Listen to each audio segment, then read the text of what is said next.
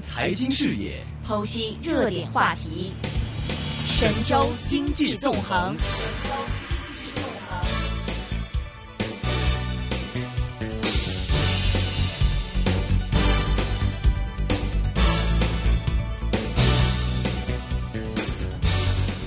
好的，现在我们电话线上呢是已经接通了南方基金的首席策略师这个杨德龙杨先生，杨杨先生你好，你好。你好，主持人。哎，这个其实明显看到，从上一周开始嘛，其实我们都看到这个在 A 股方面的话，走势其实明显是强过港股的。港股现在还在两万三浮浮沉沉的时候，这个 A 股已经开始准备来上攻四千点了。现在您觉得这个 A 股怎么看呢？呃，A 股市场呢，现在已经确定了反弹的趋势。嗯。他说反弹的这个动力呢，并不是特别大，所以出现了一波三折。呃，今天早盘呢，大盘也是出现了一定的下探，但是整体来看呢，多头的氛围在逐渐的增强。呃，特别是从上周的走势来看呢，虽然人民币出现了连续三天的大幅贬值，呃，引起投资者对于 A 股走势的担忧，但是 A 股呢并没有出现调整，反而出现了比较大的反弹。这说明呢，呃，经过这段时间呃市场的震荡之后呢，呃，多头开始酝酿反复的力量。呃，特别是前期呃清仓或者清仓的一些投资者呢。开始逐渐的考虑抄底，那么加仓的动力呢，呃，逐渐的这个增强，呃，特别是上周的这个成交量呢，出现了有效的放大，呃，有一天的成交量是达到了一万两千亿，呃，超过了低点呃六千多亿，很多这个呃增长，这说明呢，这个成交量也在有效的放大，这也是大盘突破四千点的一个重要的推动力，嗯。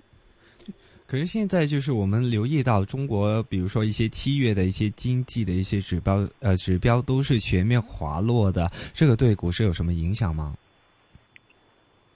那这轮市场走强呢，并不是由经济基本面推动的。事实上呢，呃，无论从进出口还是从固定资产投资来看呢，经济增速都相对比较低迷。那上半年 GDP 呢，也仅仅完成了年初定的百分之七的目标。嗯。那这轮。这个牛市产生的根源呢，还是由于对于改革和转型的预期。呃，大家相信呢，经过这两年的改革转型，经济呢会走入一个上升的这个通道。呃，现在呢，呃，应该说在转型期，经济增速出现一定程度的下滑，还是很正常的。这也是经济的新常态。嗯。呃，所以这轮牛市并不受到经济数据太大的一个影响。嗯。呃，主要还是看改革和转型的力度。呃，所以你看上周的话。国企改革这些呃热点的板块呢，仍然是比较活跃的，有很多呃典型的一个个股呢，甚至股价创出了这个新高。嗯嗯，这个其实我看到消息说是现在社保基金有七十三亿的这个资金量会布局到国企改革股。您是觉得这个未来的话，其实国企改革股会受到一些各方资金的一个追捧，是吗？对，国企改革呢是这一届政府的一个主要的工作之一。呃，国企呢，它在经济中的占比很大，但是由于啊，穿这个呃所有者缺位啊，以及呃垄断这些问题呢，导致国企的效率普遍很低。呃，如果说不进行改革和转型的话呢，那么我们经济很难释放出更多的活力。嗯。现在，所以国企改革呢是下半年工作的一个重点。嗯。现在一些领域呢已经进行了改革，呃，比方说像呃铁路、呃航运。已经出现了很多公司停牌，那么央企呢进行补那么未来的话呢，可能在电信、汽车等大的这个领域呢，也会进行国企改革，呃，甚至有可能出现呢国企改革的这个央企停牌潮。那么下半年可能会掀起一波高潮。嗯，所以现在。呃，我们仍然是比较看好国企改革这个概念板块的。嗯，明白。其实呃，上个星期我们看见 A 股在上冲四千点这个关口嘛，而且不过就经历人民币贬值这个比较重要的因素，呃，我们留意到中国七月的一些外汇的一些占款现在是有一个降幅在里边啊，你觉得这个这个是否是不是代表就是有一个外资的一个逃跑呢？呃，我们之前呢也预计。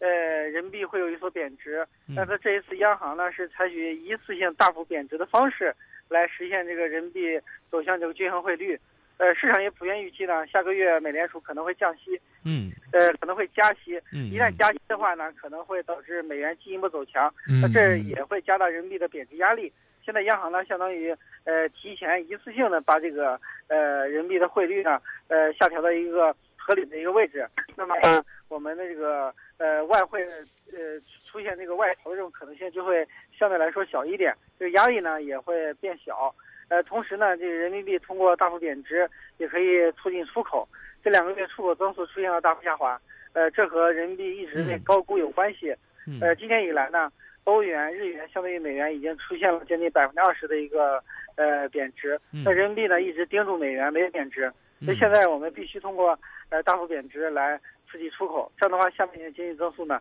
才可能会有所回升。呃，我们认为现在央行呢通过呃一次性贬值之后呢，呃这种资金外逃的现象呢会减少。呃，这也是我们一次性贬值而不是缓慢贬值的一个重要原因。嗯，这个我看到这个数据方面是说到八月十二号的一周的那周截止呢，中港股市合计的资金流出是五点三一亿美元，那么是十周中第九次的单周资金的净流出。那如果说外资现在的流走是这么强的话，那是不是说后市的 A 股方面我们要更多的看这个呃本地投资者，就是内地投资者自己本身的这个资金流入和他们的投资对市场的信心方面的体现的？哎，是的，就是 A 股的走势呢，更多的是由国内的资金面来决定的，它和外资的关系并不大。呃，事实上呢，A 股现在呃还没有开放，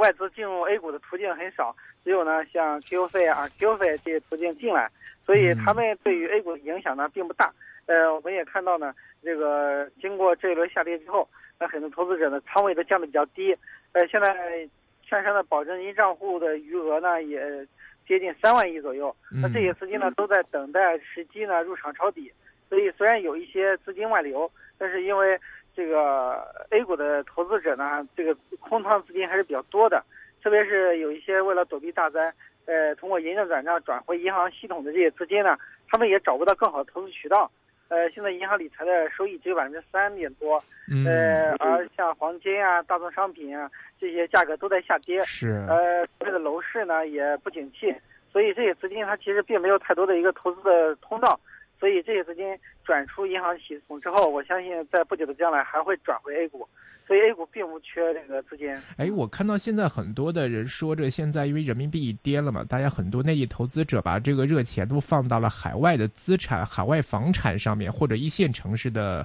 呃楼市里面去了。这个是不是现在有这个现象了？呃，可能会有这个现象，因为现在国内的这个实体经济也不景气，所以有很多资金呢，相当于找不到投资的出路。而 A 股呢，在呃上半年出现了大幅上涨，之后又出现了大幅下跌。也使得一些避险资金呢，这个找新的这个出口，呃，有一些呢可能会到海外去抄底一些呃房地产，因为确实呢，经过这个金融危机加上欧债危机之后呢，欧美的一些房产的价格比较低，确实有了这个比较好的投资机会。呃，另一部分呢是国内的呃楼市也经过了一年多的调整，呃，有的这个价格呢也有所回落。呃，那么作为长期保值增值的一个资产呢，呃，楼市还是呃有投资价值的。所以这样的话，有一部分资金呢可能会分流过去去买房，那这个也是一个正常的一个资金流动。事实上，国内投资者除了炒股呢，就是买房，也没有太多的其他投资 这个渠道。但是阶段性来看呢，现在大家呃这个买楼的意愿不是很强。这个炒股的意愿还是偏强的，嗯嗯。另外，上周其实天津方面是出了蛮大的事儿嘛，这个有很多我看到这个报章又说了跟天津港相关的一些股份，又提醒大家小心了。你觉得这个影响会大吗？在天津这个爆炸案呢，可能对相关的上市公司会有一些负面的影响，呃，但是股价上确实也出现了一定的回调，呃，也一定程度上反映了这个影响，呃，那。相关上市公司也进行了这个公告澄清，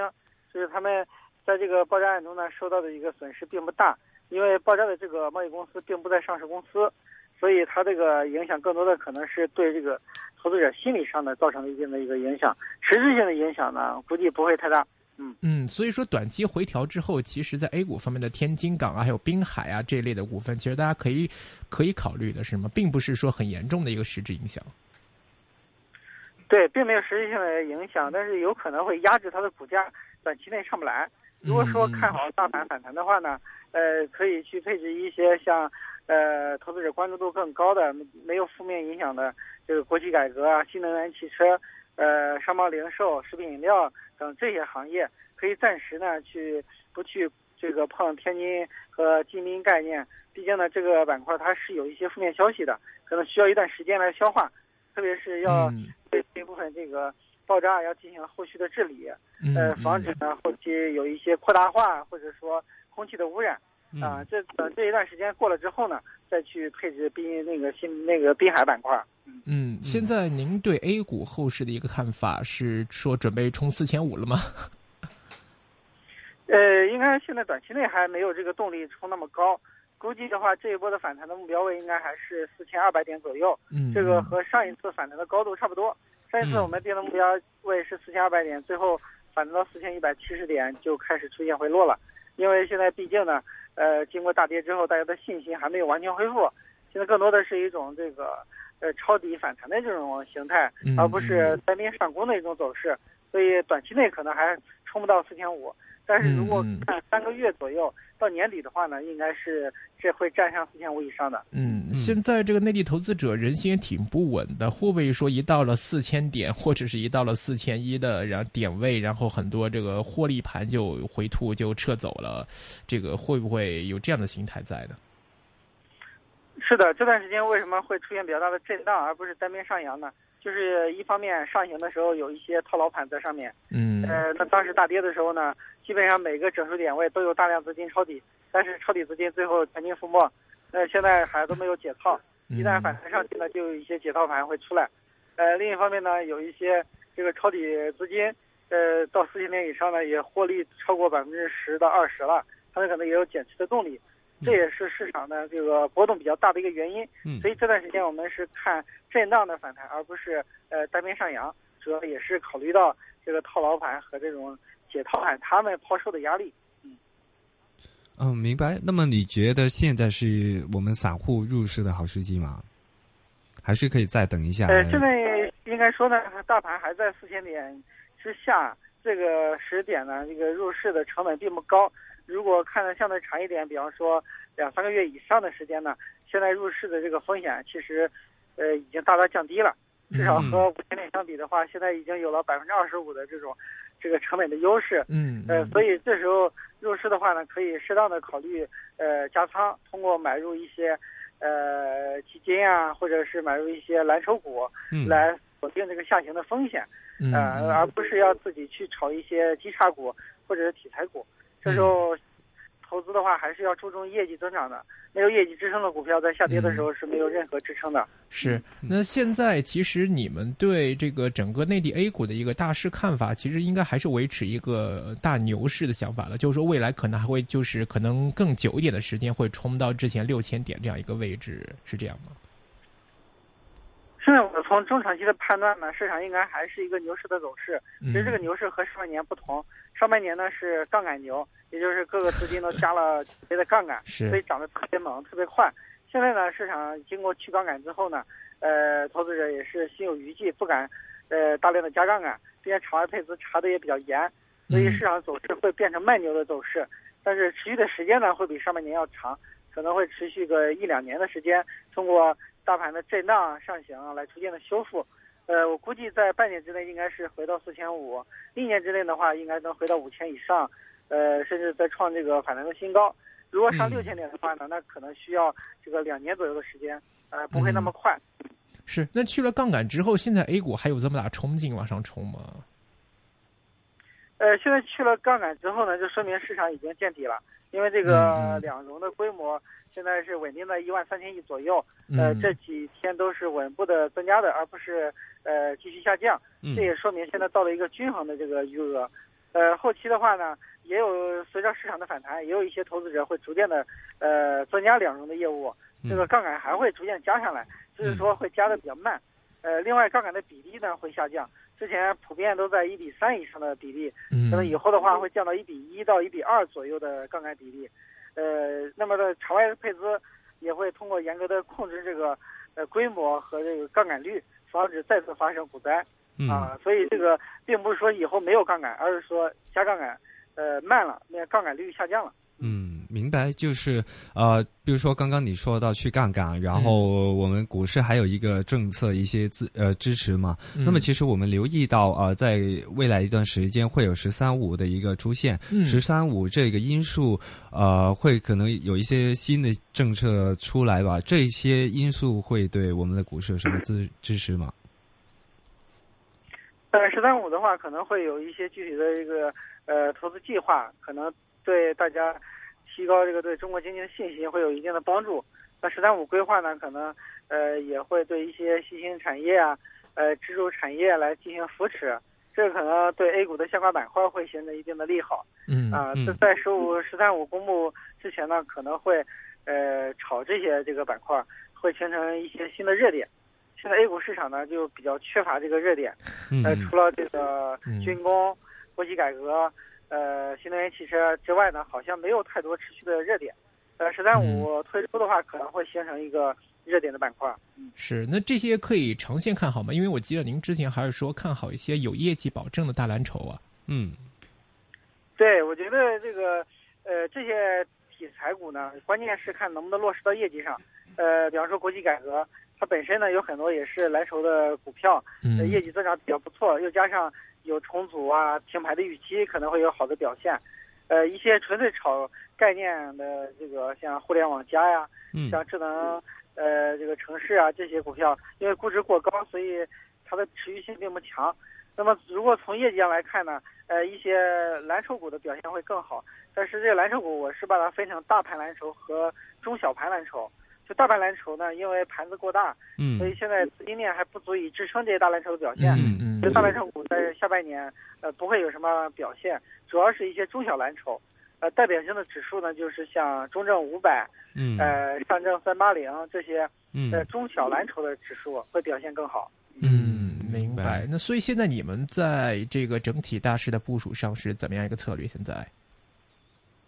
呃，我们首先会选择一些有业绩支撑的行业和板块进行配置。嗯。呃，特别是像这个呃传统的一些防御性的行业，不受宏观经济低迷影响的呃非周期性行业，比方说像这个商贸零售、呃食品饮料、新能源汽车、医药，呃这些板块。呃，那么从盘子上来看呢，我们可能配置一些中小蓝筹的股票为主，大盘蓝筹的话配置相对较少。而一些像创业板的股票呢，因为估值过高，呃，虽然经过一轮调整了，但是它这个业绩跟不上，估值上还是显得高的，所以对创业板的话，我们还是非常谨慎的。明白，明白。好的，非常感谢，今天是请到南方基金的首席策略师这个杨德龙杨先生，谢谢你，谢谢您。